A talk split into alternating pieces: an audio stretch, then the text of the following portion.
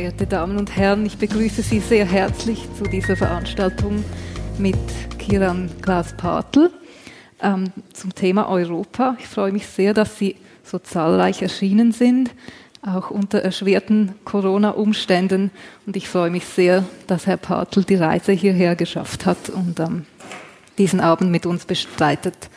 Mein Name ist Lea Haller, ich bin Redaktionsleiterin von NZZ Geschichte, einem Magazin, das man abonnieren kann, das ich sehr empfehle. Ähm, ich werde heute Abend moderieren. Der Ablauf ist so, dass wir uns hier auf der Bühne nett ein bisschen unterhalten, eine Stunde lang etwa. Ähm, Im Anschluss haben Sie Gelegenheit, Herrn Partl Ihre Fragen zu stellen. Es wird ein Mikrofon zirkulieren im Raum, das jedes Mal dann auch wieder desinfiziert wird. Europa Europa ist nicht die EU. Dennoch denkt man, wenn man Europa sagt, sofort ähm, an die EU. Nimmt man die Geschichte der EU und ihrer Vorläuferorganisationen, dann ist das eine Geschichte, die nun schon 70 Jahre dauert. Umso erstaunlicher ist es, wie wenig wir darüber wissen. Es gibt ziemlich wenige Historiker, Historikerinnen, ähm, die sich ähm, mit der Geschichte der EU eben und ihrer Vorläuferorganisationen befassen. Kiran Klaus Partl ist einer der wenigen, einer von ihnen. Er hat sich sehr intensiv mit der Geschichte ähm, Europas ähm, auseinandergesetzt. Er hat mehrere Bücher zum Thema publiziert oder herausgegeben, Schriften ähm, dazu herausgegeben. Also er ist ein großer Kenner dieser Geschichte. Es ist eine sehr große Freude, ihn heute hier zu haben. Kiran Patel ist Professor für europäische Geschichte des 19. und 20. Jahrhunderts an der Ludwig-Maximilians-Universität in München. Er hatte zuvor ähm, er hatte zuvor Professuren an der Universität Maastricht in Holland und am Europäischen Hochschulinstitut in Florenz sowie eine Juniorprofessur an der Humboldt-Universität zu Berlin. Er hatte Gastprofessuren und Fellowships an der Harvard University, der London School of Economics, der University of Oxford sowie der École des Hautes Études en Sciences Sociales in Paris. Ähm, also er ist quasi ein Europäer im Blut. Ähm, er hat sich zu einer Vielzahl von Themen zur europäischen und der US-amerikanischen Geschichte befasst, mit einer Vielzahl von Themen, wobei er sich vorab für das interessiert, was über Grenzen hinweg passiert, also für eine transnationale und eine globalgeschichtliche Perspektive. Von seinen Publikationen möchte ich nur drei erwähnen. Sie finden die lange Liste auf der Seite der LMU München. 2008 erschien im Pantheon Verlag Wettlauf um die Moderne, die USA und Deutschland von 1890 bis heute. Dann 2016 ähm, bei Princeton University Press The New Deal, A Global History. Und 2018 bei CH Beck Projekt Europa, eine kritische Geschichte. Es ist dieses Buch, das als Grundlage für dieses Gespräch heute Abend dient. Wenn ich mich nicht täusche, hatten Sie auch einen Flyer dazu auf Ihrem Stuhl.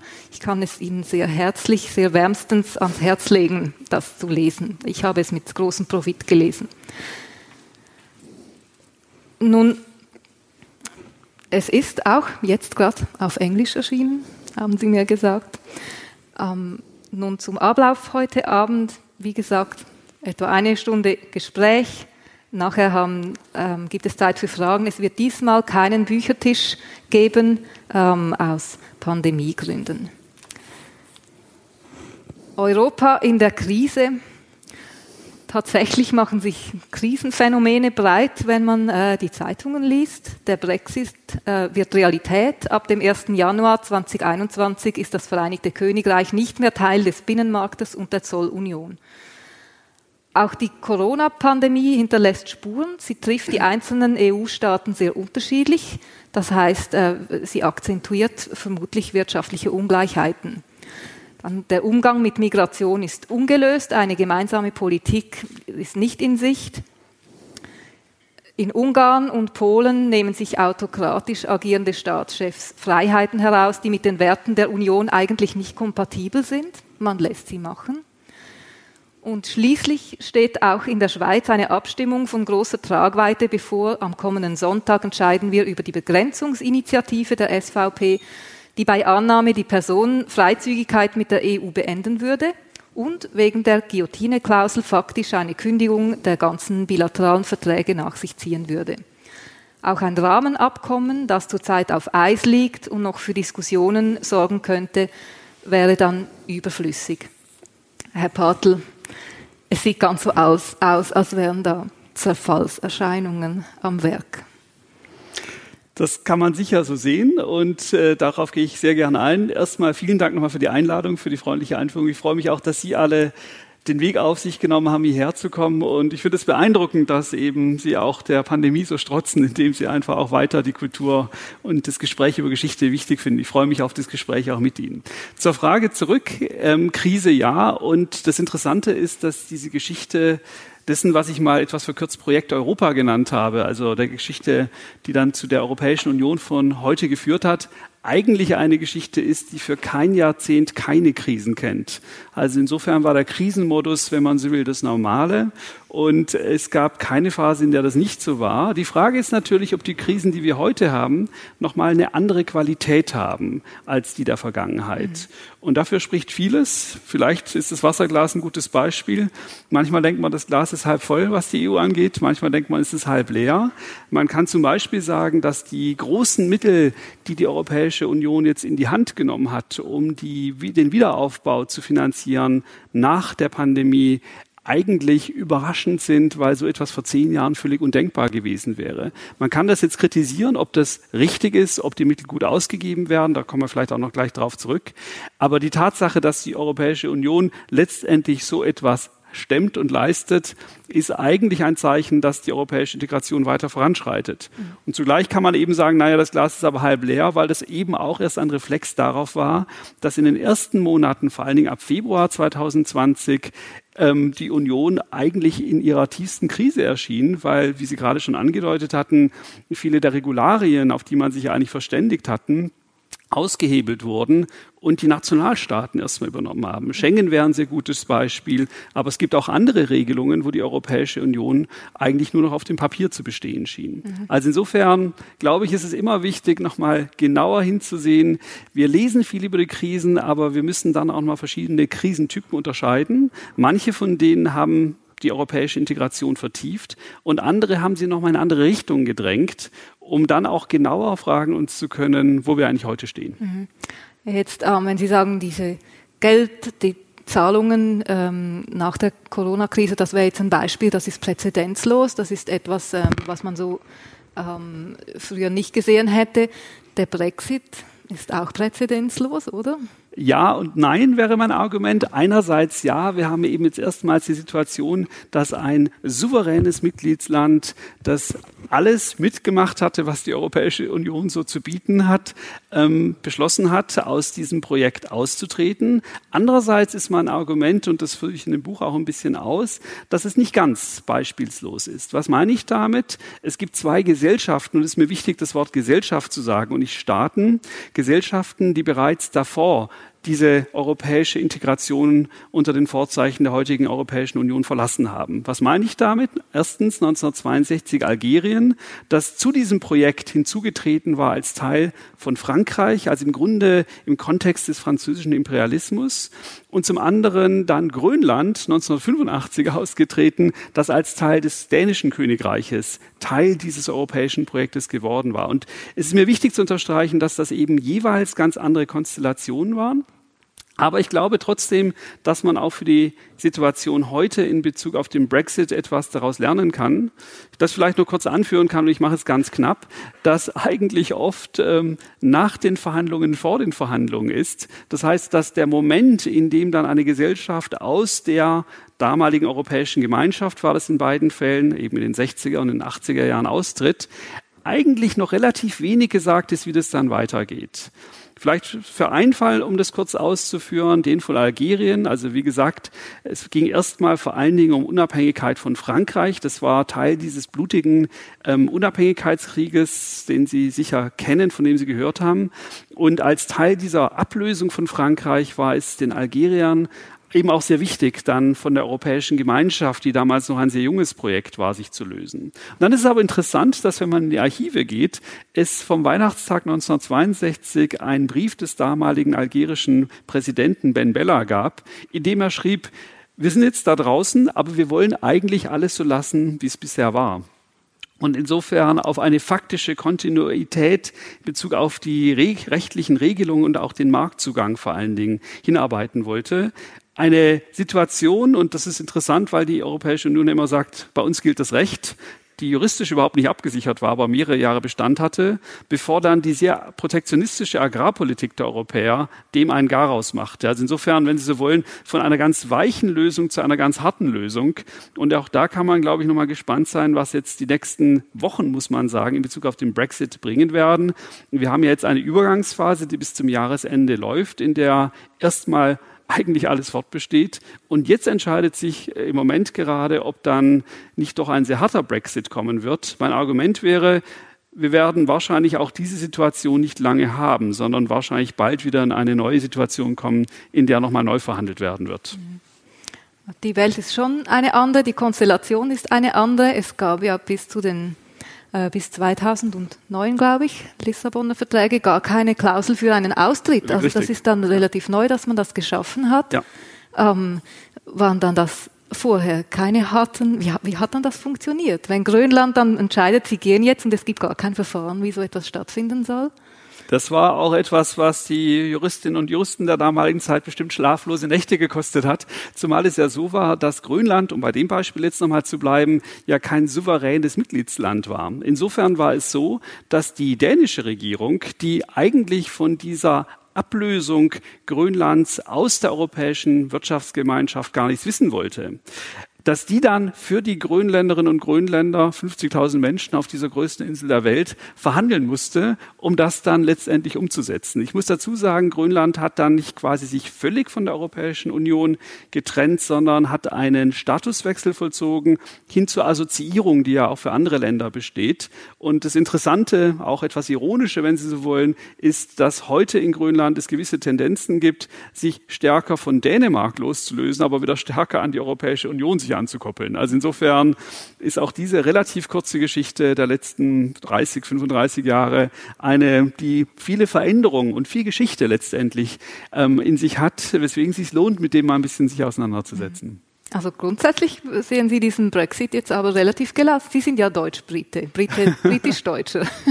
Was auch immer, Erstaunlich genau. gelassen äh, stehen Sie dem gegenüber. Also es ist, glaube ich, im Moment sehr offen, was passieren wird. Ich glaube, dass die Europäische Union tatsächlich dieses Problem zumindest kurzfristig sehr viel weniger trifft als die britische Gesellschaft. Und deswegen würde ich da gerne unterscheiden. Also ich muss sagen, dass ich auch selbst erstaunt war, wie die verbleibenden Mitglieder Mitgliedstaaten der Europäischen Union dann letztendlich doch eine gemeinsame Stimme gefunden haben und in diesen Verhandlungen, in denen Großbritannien immer wieder versucht hat, auch quasi Bündnisgenossen zu finden für die eigene Seite und wenn Sie so ein bisschen so wollen, mit Dividet Impera vorzugehen, also sozusagen die anderen zu teilen und dann die eigenen Interessen durchzusetzen, mit dieser Politik nicht weit vorangekommen ist, sondern eigentlich eine sehr konsistente und harte Position der Europäischen Union kennenlernen musste, auf die man nicht vorbereitet war und die man, glaube ich, auch nochmal ganz gut erklären kann, warum das so ist.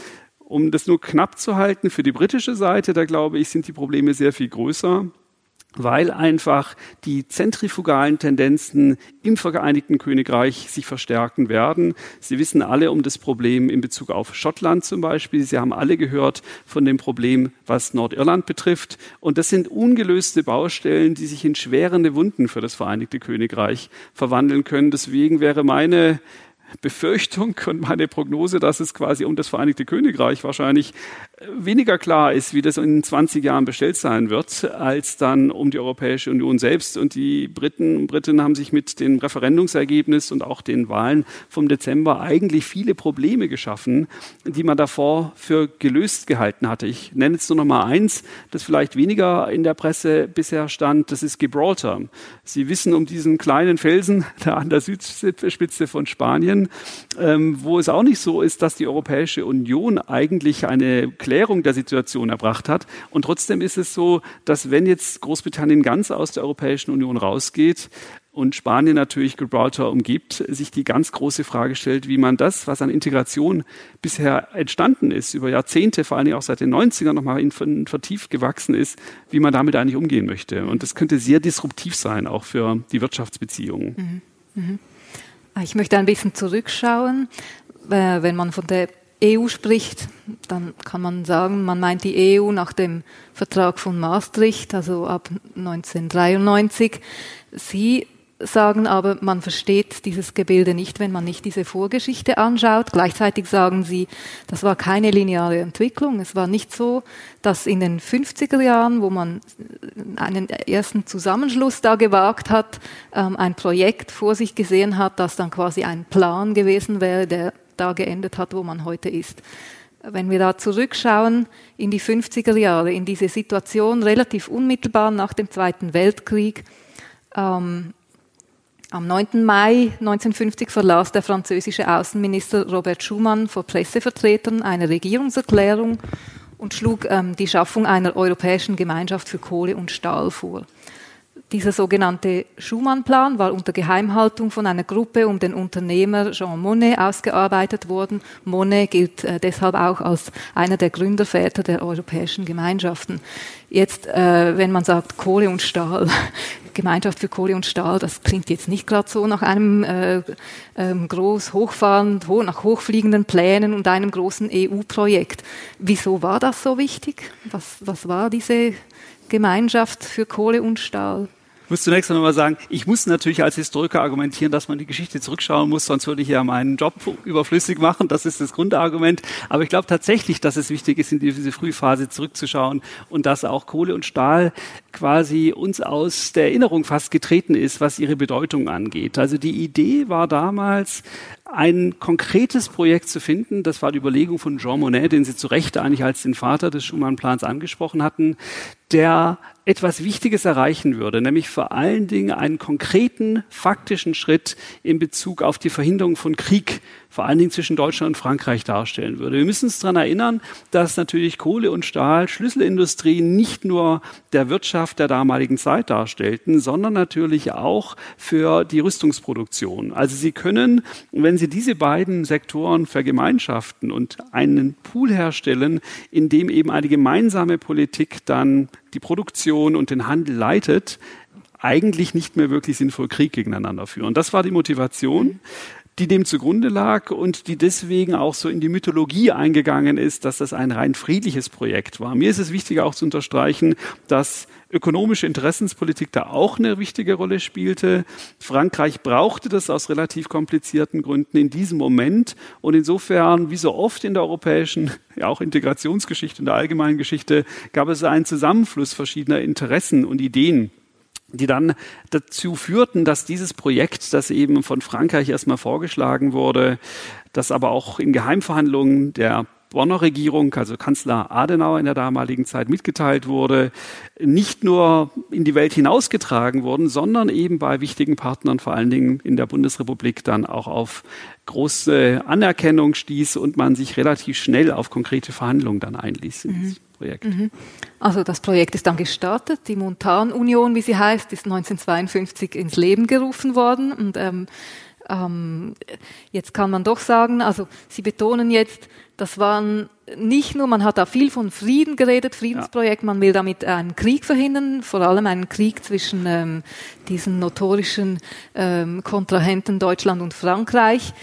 Ähm, es war aber tatsächlich in dieser Schumann-Erklärung war dieses Friedensprojekt, das war sehr groß. Oder es heißt da wirklich, es ist von einer Solidarität der Tat die Rede, ähm, von schöpferischen Anstrengungen, um den Weltfrieden zu wahren die Vereinigung, auch ein Zitat, die Vereinigung des, der europäischen Nationen erfordert, dass der jahrhundertealte Gegensatz zwischen Frankreich und Deutschland ausgelöscht wird.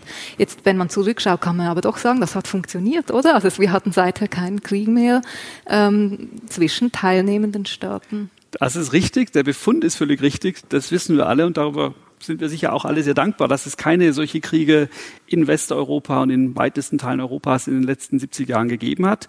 Ich sehe meine Aufgabe als Historiker, dann nochmal genauer hinzuschauen. Und das Argument, das ich auch in dem Buch vertrete, lautet, dass ja, die Motivation, Frieden zu schaffen, durchaus da war. Aber wir haben eigentlich auch in dem, was bisher über dieses Thema geschrieben wurde, uns zu häufig mit Motivationen, mit Ideen, mit Absichten und mit konkreten Verhandlungen letztendlich auseinandergesetzt und zu wenig auf die konkreten Effekte geschaut. Also was kommt wirklich dabei herum und raus und hat das dann auch wirklich Frieden geschaffen? Und da ist es eben so, dass diese Montanunion, die eben, wie ich schon sagte, eigentlich für Schlüsselindustrien in Bezug auf Kriegsführung eingerichtet wurde, nach wenigen Jahren auseinanderfiel, beziehungsweise nicht besonders gut funktionierte. Ein Kollege hat das ähm, als eine supranationale Investitionsruine bezeichnet, weil im Grunde die nationalen Interessen dann wiederum größer waren als diese Idee, als diese Idee, auch gewisse ökonomische Konzessionen zu machen für diese Idee von Europa.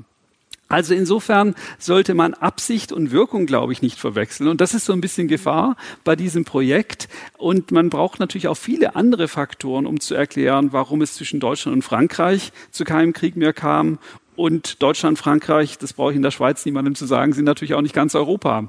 Da gibt es auch viele andere Spieler und andere Interessen, die natürlich auch alle ihren Beitrag zu einem friedlichen Zusammenleben geleistet haben. Und wichtig wäre dann eben nochmal zusammenfassend zu sagen, so sehr ich über die Europäische Union gearbeitet habe, ist es dann ja noch ein Anliegen zu sagen, wo sie wichtig war und wo sie es eben auch nicht war. Und das wäre gerade für die Anfangsphase durchaus der Fall, wenn es um die konkreten Effekte in Bezug auf Krieg und Frieden geht. Mhm. 2012 hat man der EU den Friedensnobelpreis erteilt. Sie würden den also wieder absprechen.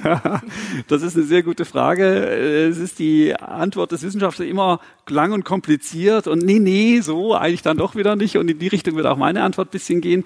Ich glaube, dass die Europäische Union tatsächlich zum Symbol aufgeschwungen hat für sehr, sehr unterschiedliche Anstrengungen auf nationaler Ebene, auf internationaler Ebene, auf globaler Ebene, eben einen Neuanfang nach diesem sehr kriegerischen Zeit bis zur Mitte des 20. Jahrhunderts zu schaffen.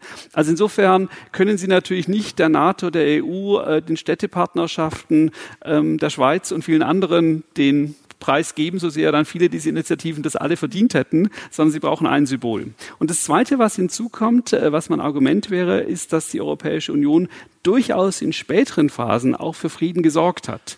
Und das ist insofern, finde ich, interessant, weil eigentlich häufig gesagt wird, ja, eben diese Gründergeneration, diese Männer vor allen Dingen, die da in der Nachkriegszeit wirkten, wie eben Schumann oder auch Monet oder auch Adenauer, die wussten halt, welche Lehren aus dem Krieg mhm. zu ziehen seien und haben deswegen dieses Friedensprojekt in, den, in die Welt gesetzt. Mein Argument wäre eben, ja, aber es ist komplizierter und die Friedenseffekte sind nicht so groß. Aber in späteren Phasen kommt es tatsächlich auch zu Friedenseffekten, aber eben einem anderen Frieden, als man häufig denkt. Ja, was wären das in späteren Phasen? Ähm, das äh, fällt mir auch etwas schwer zu sagen, auch gerade in der Schweiz, wo es ja auch nicht nur Freunde gibt in Bezug auf eines der Hauptprojekte der europäischen Agrar äh, Integration, nämlich die gemeinsame Agrarpolitik wäre für mich ein sehr gutes Beispiel. Und ich muss dazu sagen, dass die Schweizer Verwandtschaft Mannschaft haben, die davon auch ganz gut profitieren, weil sie ja auch Besitz in Deutschland haben. Und insofern ist da auch das Transnationale ganz interessant. Was meine ich aber damit? Mein Argument ist eigentlich ganz einfach. Es ging nämlich, glaube ich, bei der europäischen Integration, das hat auch mit ihren Kompetenzen zu tun, gar nicht so sehr um Weltfrieden, um Sicherheit, die im Zweifelsfall mit Soldaten verteidigt wird. Dafür hatte sie ja gar keine Kompetenzen und hat sie bis heute nicht. Wo sie eigentlich halbwegs erfolgreich war, war dabei, sozialen Frieden zu schaffen. Und das gilt eben, und das, da kommt die Agrarpolitik ins Spiel aus meiner Perspektive, genau in dem Sektor, in dem die Krise in Westeuropa ganz besonders stark war. Sie müssen sich erinnern, manche von Ihnen wissen das vielleicht, wenn Sie an die Berufe Ihrer Eltern, Großeltern denken, dass ähm, viele westeuropäische Gesellschaften mal einen agrarischen Anteil von 50, 60 Prozent der Bevölkerung gebunden haben und dass der in vielen westeuropäischen Ländern bis heute auf zwei, drei Prozent heruntergeschmolzen ist. Und das war eine massive Transformation der europäischen Gesellschaften, bei denen es natürlich auch viele Verlierer und Verliererinnen gab. Und es gab nationale Programme, um das zu kompensieren und aufzufangen, Subventionsprogramme, auch Konversionsprogramme. Und mein Argument ist, dass die europäische Agrarpolitik in dem Moment wirksam wurde, wo die nationalen Programme überfordert waren, das weiterhin zu leisten. Soll also heißen, ganz einfach gesagt, in der ersten Hälfte des 20. Jahrhunderts war diese Transformation des agrarischen Sektors einer der wesentlichen Faktoren für Radikalisierung in vielen westeuropäischen Gesellschaften. Deutschland ist natürlich ein sehr schlimmes Beispiel in dem Zusammenhang, aber nicht das einzige.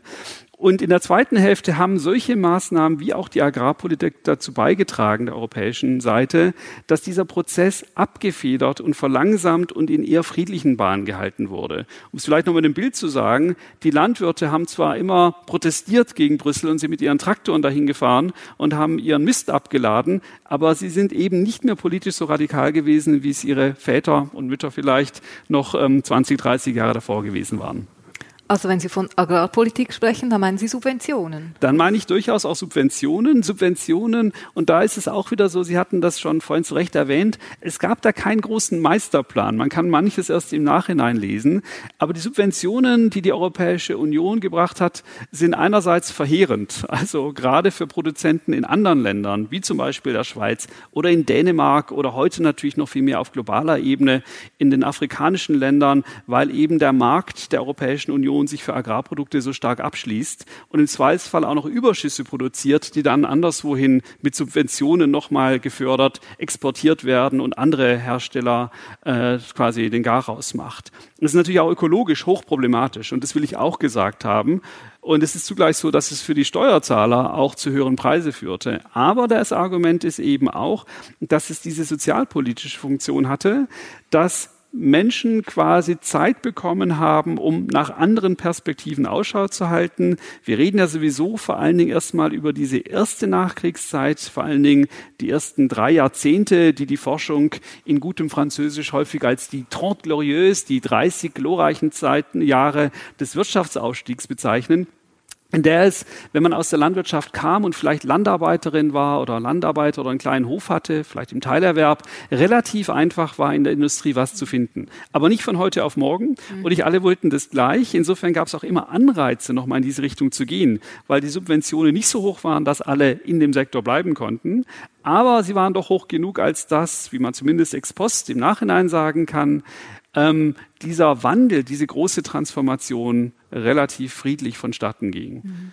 Was auch Fragen auf das heute nochmal wirft. Da kann man sich zum Beispiel fragen, wir haben, glaube ich, heute auch eine riesige Konversion unserer Wirtschaft, unserer Gesellschaft vor uns durch die Digitalisierung, wo man sich zum Beispiel fragen kann, was macht die Europäische Union heute, was solche Fragen angeht? Was macht sie? Sehr viel weniger. Und das kann man auch als Problem sehen. Also ich meine, das eine Problem ist, dass die Agrarpolitik immer noch so groß ist, nachdem das Problem eigentlich tendenziell auf der Ebene gelöst ist, von der ich sprach.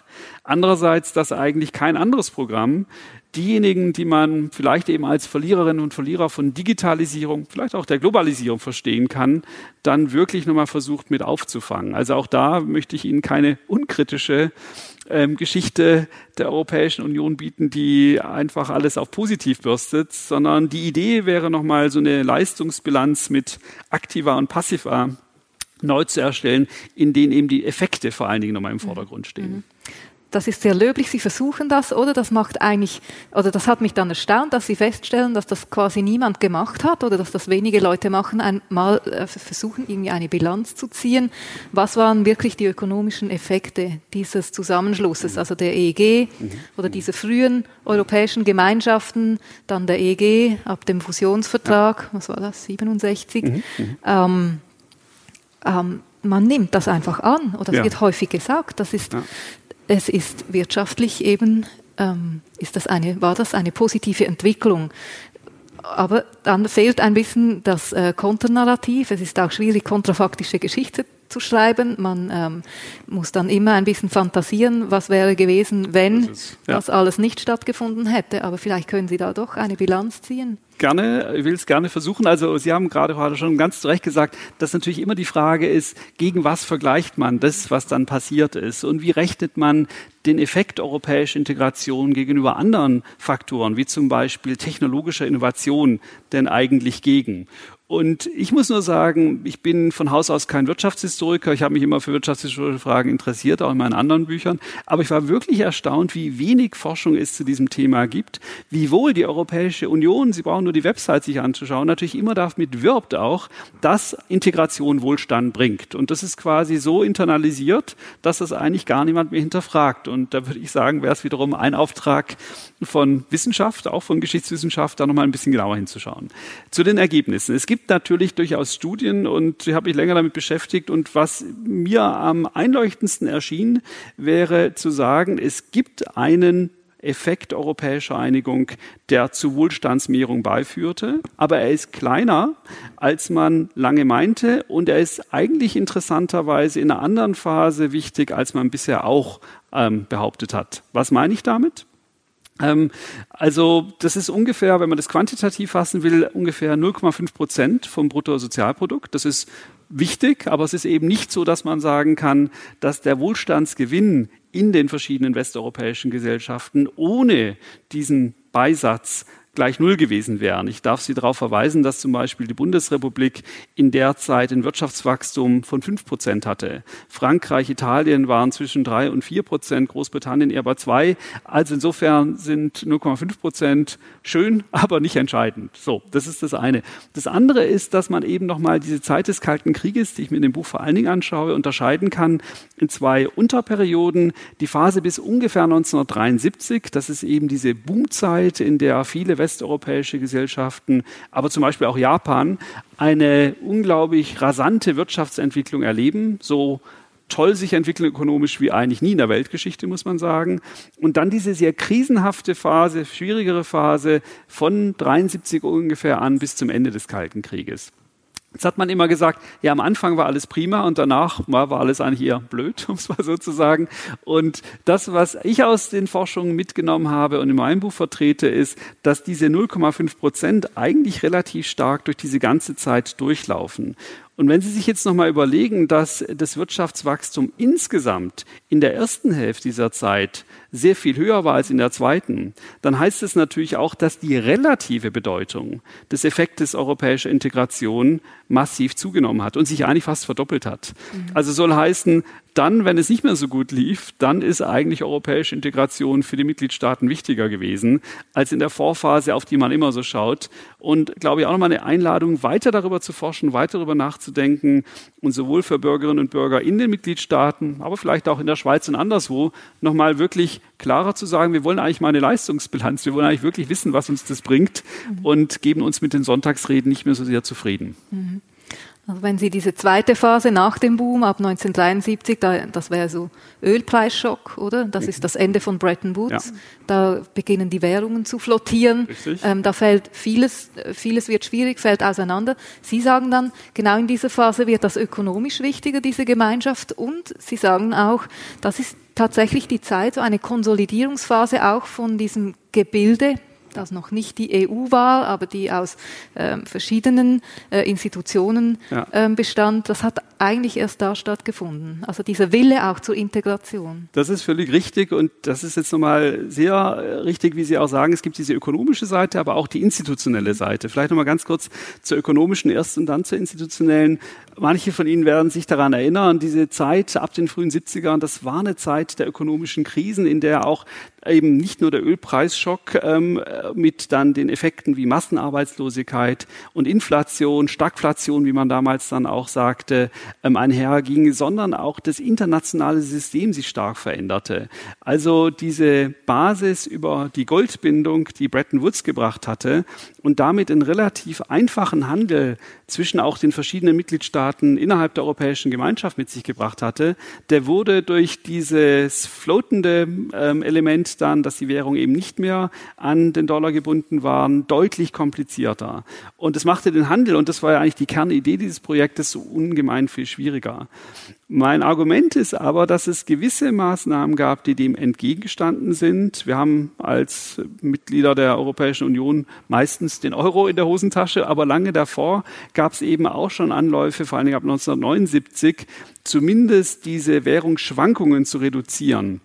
Und diese Vorgeschichte des europäischen Währungssystems ist ein Baustein, der, glaube ich, dazu nochmal zeigt, dass institutionell das, was damals nur als krisenhaft beschrieben wurde, und das kommt ja nochmal zu Ihrer Eingangsfrage zurück, also es gibt einmal nur Sprechen über Krise, dann aber durchaus gewisse positive Effekte hatte. Es ist auch so, dass der Markt, der gemeinsame Markt, das ist ja eigentlich das Herzprojekt der Europäischen Gemeinschaft seit den römischen Verträgen von 57, dann eben dazu führte, dass es einfacher war zu handeln zwischen den Mitgliedstaaten. Und auch mm, deswegen Teil der Wohlfahrtsmaschine war. Auch die Erweiterungsrunden, vor allen Dingen die von 1973, als äh, Großbritannien, als Dänemark und als Irland hinzutraten, waren in dieser Hinsicht wichtig, weil da einfach nochmal neue Märkte eröffnet wurden. Vielleicht dazu nur noch das eine Wort. Man denkt, wenn man die an die EU denkt, immer an die große Erweiterung von 2004, als zehn Mitgliedstaaten hinzugekommen sind. Die ist natürlich unglaublich wichtig, auch politisch vor dem Hintergrund des Endes des Kalten Krieges. Wenn man sich aber die Zahl der Menschen in den Mitgliedstaaten anschaut und das relative Wachstum, auch das relative Wachstum an Wirtschaftskraft, dann war die 73er Erweiterung tatsächlich wichtiger für das Gebilde von damals als die 2004er im Vergleich dazu, was eben bis dahin schon gewachsen war. Das Institutionelle, die zweite Dimension Ihrer Frage, erschien mir eigentlich, ist mir auch ganz wichtig und das versuche ich in dem Buch auch herauszuarbeiten. Und ähm, also ich, ich freue mich immer über Bücher, die, bei denen, wenn ich sie schreibe, ich selber etwas lerne. Und das ist so einer der Effekte, die sich bei diesem Buch eingestellt haben. Für die 70er Jahre gibt es eben auch diese Krisenerzählung, dass das eigentlich eine ganz schwere Phase der europäischen Integration war, in der nichts funktionierte Vielleicht erinnern Sie sich oder haben das schon mal gehört, da gab es das Stichwort der Eurosklerose, die das auf relativ bittere Weise zusammenfasste. Und das ist irgendwo richtig. Und die Wirtschaftsentwicklung war eben nicht besonders rosig, das habe ich gesagt. Aber eben der Anteil der europäischen Integration daran war eigentlich größer, als man dachte. Und es gibt noch diese andere Seite, die man eigentlich auch lange nicht gesehen hat, dass in dieser Zeit zwar keine großen Vertragsreformen stattgefunden haben, aber dass auf informellem Weg unglaublich viel passierte. Das heißt, es gab viele neue Politikinstrumente, die eigentlich nicht groß beschlossen wurden auf offiziellen Vertragsbasen, sondern dass man auf informeller Ebene zum Beispiel beschlossen hat, dass künftig auch die Staats- und Regierungschefs sich treffen. Man hat beschlossen, dass die Außenminister zusammentreten, um auf die Krisenphänomene der Zeit einzugehen. Es gibt, was ich eben verwiesen hatte, diese Währungszusammenarbeit. Es gibt aber auch zum Beispiel Anfänge einer europäischen Umweltpolitik, die genau in diese 70er Jahre fallen. Und das ist interessant, weil da die Verträge, die dann zum Beispiel Maastricht später kommen, manches eigentlich nur in juristische Form gossen, was bis dahin informell sich entwickelt hatte. Und ich glaube, es ist aus einem anderen Grund noch interessant, der mir auch sehr wichtig ist, weil eigentlich das alles relativ unbemerkt von der Öffentlichkeit und den Bürgerinnen und Bürgern passierte, was aus einer demokratietheoretischen Perspektive ja. auch als sehr problematisch zu sehen ist. Also, dass die Bürgerinnen und Bürger gar nicht wussten, was ihnen da geschah, weil da irgendwelche Entscheidungen in Brüssel gefällt wurden, von denen man in Zweifelsfall nur im Wirtschaftsteil der NZZ mitbekam, wenn man den ganz aufmerksam las und sonst hat man davon von nie was gehört. Ah, das ist ein Steilpass für die nächste sehr große Frage. Was sagen Sie zu diesem Demokratiedefizit der EU, das ja bis heute ein, ein großer Kritikpunkt ist, ähm, dass da Politik gemacht wird an den Bürgern vorbei? Ja, ist die ja. EU eine, ein Club von Juristen? Ein Club von Juristen. Es gibt auch andere Experten. Die Juristen sind gar nicht immer nur schuld, sondern es gibt auch andere, die sich da von Anfang an beteiligt haben das Argument, das ich auch in meinem Buch vertrete, lautet, dass es tatsächlich einen starken technokratischen Zug von Anfang an gegeben hat. Und es auch so ist, dass Sie auch, das sehen Sie in den Verhandlungen heute, wenn Sie so viele unterschiedliche Vertragsparteien versuchen, an einem Tisch zu einer Lösung zu bringen, Sie manchmal das einfach nur hinbekommen, wenn die Experten quasi nur noch im Raum bleiben dürfen und versuchen dann ein sachliches Problem technisch zu lösen. Aber das impliziert eben auch, und das ist die Schattenseite, dass manche dieser Entscheidungen auf sehr schwacher demokratischer Basis gefällt wurden. Und das sind Entscheidungen, die auf Vertiefung hinzielten, aber zum Beispiel auch die Gegenseite mit sich brachten. Äh, Sie wissen vielleicht, dass Großbritannien in den 60er Jahren sich bereits um Beitritt zur Europäischen Gemeinschaft, wie das damals hieß, bemühte. Und es war der französische Präsident Charles de Gaulle, der für sich einfach beschloss, dass er das eine blöde Idee fand und das in Pressekonferenzen mit seinem Veto verhinderte. In Frankreich war eigentlich keineswegs in der Bevölkerung die Meinung so eindeutig gegen einen Beitritt. Und es zeigt auch da, dass eben man auch aufpassen muss, wie man dann die Schuld wiederum mhm. zuschiebt. Mhm. Das sind also nicht einfach nur immer Brüsseler Technokraten, die dann verhindert haben, dass es zu mehr Demokratisierung kam, sondern es waren häufig auch ähm, Spitzenvertreter auf nationaler Ebene, wie zum Beispiel Charles de Gaulle oder zum Beispiel auch Margaret Thatcher von britischer Seite 20 Jahre später, die eben immer vor dem ähm, Schreckbild einer supranationalen, bürokratischen Europäischen Union warnten, aber eigentlich das Demokratieproblem gleichzeitig über ihren Zugang europäischer Integration auch nochmal verstärkten. Also insofern gibt es da keine einfache Antwort. Das ist ein, ein Spannungsverhältnis und zugleich muss man ja auch sagen, dass viele der Institutionen der Europäischen Union sehr wohl demokratisch legitimiert sind, aber komplizierter und indirekt. Also zum Beispiel der Europäische Rat, wo ja die Staats- und Regierungschefs vertreten sind, besteht natürlich aus Personen, die ja alle gewählt sind, nur nicht europäisch gewählt, sondern national gewählt. Ähm, und wir müssen, glaube ich, vor allen Dingen, wenn wir uns mit der Frage beschäftigen, uns davon verabschieden, ein nationales Modell, ob das jetzt das Schweizer Modell ist, das französische oder das deutsche oder irgendein anderes, quasi auf die europäische Ebene zu projizieren. Das ist äh, komplizierter. Das ist ein anderes Gebilde. Das ist kein Nationalstaat, zum Glück wahrscheinlich auch. Und deswegen müsste, muss man auch demokratietheoretisch dann nochmal etwas anders denken. Damit sind nicht alle Probleme gelöst, aber es ist nochmal eine andere Denkleistung, die dann eigentlich notwendig ist, um dann auch diese hybriden, wie ich mal sagen würde, gemischten Formen von demokratischer Legitimation, die es auch gibt, durchaus zu sehen. Mhm. Sie haben Charles de Gaulle erwähnt, Margaret Thatcher. Es gab immer auch Obstruktion, also es gab immer auch Gegenkräfte, die gegen eine zunehmende ähm, Vereinheitlichung und Vereinigung sich ähm, einsetzten. Das gibt es sehr wohl, aber auch da ist der genaue Blick, finde ich, nochmal sehr interessant. Es ist zum Beispiel so, dass Charles de Gaulle ähm, in den 60er Jahren immer wieder eben mit harten Pressionen aufgetreten ist, es gibt diese Krise des leeren Stuhles von 1965, ganz dramatisch, wo der französische Außenminister Couve de Neuville einfach eine Sitzung verlässt und sagt, wir können uns nicht einigen, wir machen nicht mehr mit, mehr oder weniger, ähm, die dann auch in einer gewissen institutionellen Umformatierung erst einmal endet.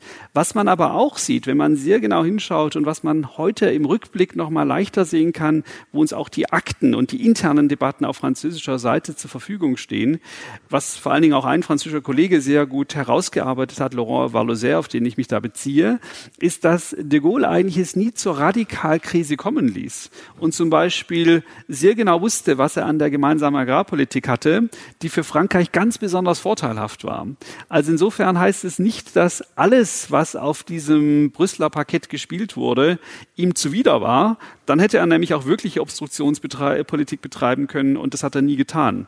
Ein anderes Beispiel wäre Margaret Thatcher, äh, die eben ja auch für ihre Reden, zum Beispiel die von 1988 in Bruges, bekannt ist, wo sie sich eben sehr kritisch gegen die Europäische Union äußerte. Und zugleich war sie es, die zumindest in wichtigen Jahren der unglaublichen Vertiefung des gemeinsamen europäischen Projektes in Bezug auf den Binnenmarkt Flügel verlieh und für dieses Projekt sich einsetzte, weil sie dachte, dass es für die britische Wirtschaft genau das Richtige sei. Also insofern ist es auch da so, dass wir manche der Mythen hinter uns lassen sollten, dass wir Effekte noch mal mehr in den Blick nehmen müssen und nicht nur das Reden über oder die Verhandlung über, und ich glaube, das ist das, was Geschichtswissenschaft leisten sollte, manche der Oberflächendiskussionen und Erscheinungen nochmal mit dem Wissen, was wir eben heute haben können, und das ist dann keine Rechthaberei gegenüber den, den Akteuren von damals, neu zu spiegeln, um dann zu sehen, was wirklich dabei passierte. Also insofern ist, sind auch diese Akteure interessanter eigentlich und ambivalenter, als man so manchmal dann auch hört in ihrer Rolle. Mhm. Also es ist kein homogenes Projekt, das sich einfach so Schritt für Schritt weiterentwickelt. Wenn man noch mal, wenn wir nochmal zurückkommen auf diese Erweiterungen, ja. also auf die, die Integration von neuen Ländern in die, in ja. die Gemeinschaft, ähm, zuerst in die EG, dann nach 93 in die EU war nicht doch diese Osterweiterung ein Sündenfall oder 2004? Also dass man diese ehemaligen Ostblockstaaten da integriert hat, sehr, sehr strukturschwache Staaten. Bis ja. heute sind sie Empfängerstaaten von ja. äh, Transferzahlungen. Ja. Also das ist äh, eine sehr schwierige Frage und auf die gibt es wahrscheinlich keine einfache Antwort. Das war sozusagen eigentlich in das Projekt eingeschrieben, dass man in so eine Richtung gehen musste, weil das Versprechen eben immer auch war. Man könnte auch sagen, eigentlich das Angeberische, sich europäische Gemeinschaft zu nennen. Und wenn Sie sich nochmal daran erinnern, 1952, wir hatten vorhin darüber gesprochen, über die Europäische Gemeinschaft für Kohle und Stahl, sind es sechs westeuropäische Länder, die sich da zusammenschließen. Also zu behaupten, man sei jetzt Europa, war eigentlich eine merkwürdige Form von Angeberei, aber der Anspruch war eben immer, für ein neues, für ein anderes Europa zu sprechen und damit offen zu sein. Was auch gar nicht so bekannt ist, dass der Schritt über den Eisernen Vorhang eigentlich gar nicht erst 2004 erfolgte, mit der großen Osterweiterung, die Sie zu Recht erwähnen, sondern bereits am 3. Oktober 1990, als nämlich das Gebiet der ehemaligen DDR mhm. im Rahmen der deutschen Einheit auch Teil der damaligen Europäischen Gemeinschaft wurde. Ohne Beitrittsverhandlungen. Ohne Beitrittsverhandlungen. Und auch das, würde ich nochmal sagen, ist wiederum aus einer demokratietheoretischen Perspektive keineswegs unproblematisch. Je mehr wir über die Volkskammerwahlen vom März 1990 wissen, desto mehr sieht man, dass die Leute, die damals sagten, wir wollen diesen schnellen Beitritt, wir wollen die D-Mark, wir wollen quasi die Einheit, gar nicht sich der Tatsache gewahr war, dass sie damit dieses europäische Projekt quasi durch die Hintertür mit einkaufen würden. Ähm, aber das war sozusagen schon der Schritt über den eisernen Vorhang hinaus. Und was wir eben sehen, ähm, ich hatte das vorhin kurz angedeutet, dass es eigentlich keine großen Vertragsreformen von der langen Zeit für 30 Jahre gab, von 1957 bis 1987 mit einem kleineren Vertrag und dann dem wichtigen Vertrag von Maastricht. Und was wir dann haben, sind eigentlich 30 Jahre von 87 bis 2007, 9 bis zum Lissabonner Vertrag, wo die Europäische Union eigentlich fast nichts anderes macht, als Grundsatzverträge zu schreiben, die meistens dann nicht irgendwie richtig funktionieren, auf jeden Fall unter den Erwartungen zurückbleiben. Das ist der Vertrag eben von Maastricht, dann gibt es Amsterdam, dann gibt es Nizza, dann gibt es den Verfassungsvertrag und schließlich Lissabon. Und eigentlich unglaublich glaube ich, mit sich selbst beschäftigt ist, ohne dass da wahnsinnig viel Grundsätzliches passiert. Also die Osterweiterung war eine riesige Herausforderung, weil klar war, man muss die Institutionen auch umbauen, um sie für die neuen Staaten zu öffnen. Es gab das lang äh, Versprechen und deswegen wäre es, glaube ich, auch nicht gegangen, ähm, den Osteuropäern, Ostmitteleuropäern die Tür einfach zuzuschlagen. Mhm. Aber die Probleme, die damit eingekauft wurden, sind natürlich, wie Sie zu Recht sagen, nur ein Beispiel, Korruption zum Beispiel, aber auch Wohlstandsgefälle bis heute nicht natürlich wirklich ausgeräumt. Mhm. Ähm, das ist auch ein Stichwort Korruption oder überhaupt ähm, die Umsetzung von EU-Recht ja. und EU-Normen in den ja. einzelnen Staaten. Ja. Wie ist denn das so geregelt? Die EU, die EU hat ja keine Polizei, die dann irgendwie genau. schauen geht, ob die Länder das machen. Und dann Gibt's denkt man trotzdem immer, jede Gurke wird in Brüssel nachgemessen, was ihre Länge angeht und der Krümmungsgrad von den Bananen orientiert. Sie wissen es wahrscheinlich, dass das größtenteils so gar nicht stimmt. Und es ist eben auch so, dass es tatsächlich viele europäische Normen gibt. Aber wie Sie sagen, und das ist eigentlich auch was sehr Interessantes in Bezug auf die europäische Integration, dass die Europäische Union selber gar nicht den Apparat hat, um das vor Ort umzusetzen, sondern im Grunde auf die Kooperation, die Mitarbeiter Mitarbeit der Mitgliedstaaten angewiesen sind, ist, die dann das wiederum technisch umbauen. Also insofern ist quasi jede nationale Verwaltung in den Mitgliedstaaten und vor allen Dingen wiederum seit so einer Schumann-Integration in den 80er Jahren auch ganz stark in die Umsetzung von Europarecht ähm, involviert.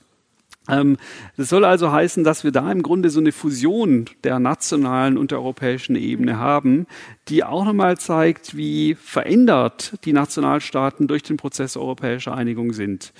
Und vielleicht nochmal, um zum Korruptionspunkt zurückzukommen, da ist, glaube ich, ja auch nochmal immer die schwierige Frage, naja, was wäre denn eigentlich, wenn es noch die nationale Souveränität eigentlich gäbe? Wäre dann alles besser? Und ich glaube, es ist völlig klar, und auch darüber gibt es eigentlich für den historischen Bereich erstaunlich wenig gute Studien, was eigentlich an Geld wirklich in schwarzen Kassen versandet ist und was an Korruption lief.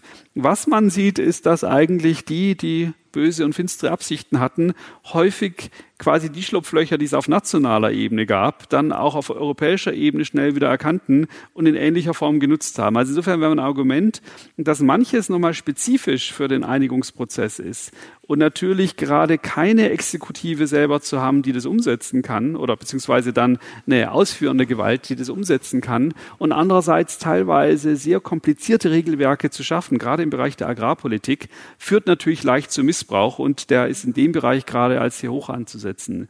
Bei anderen Bereichen, die auf Liberalisierung hinausgehen, ist es weniger der Fall.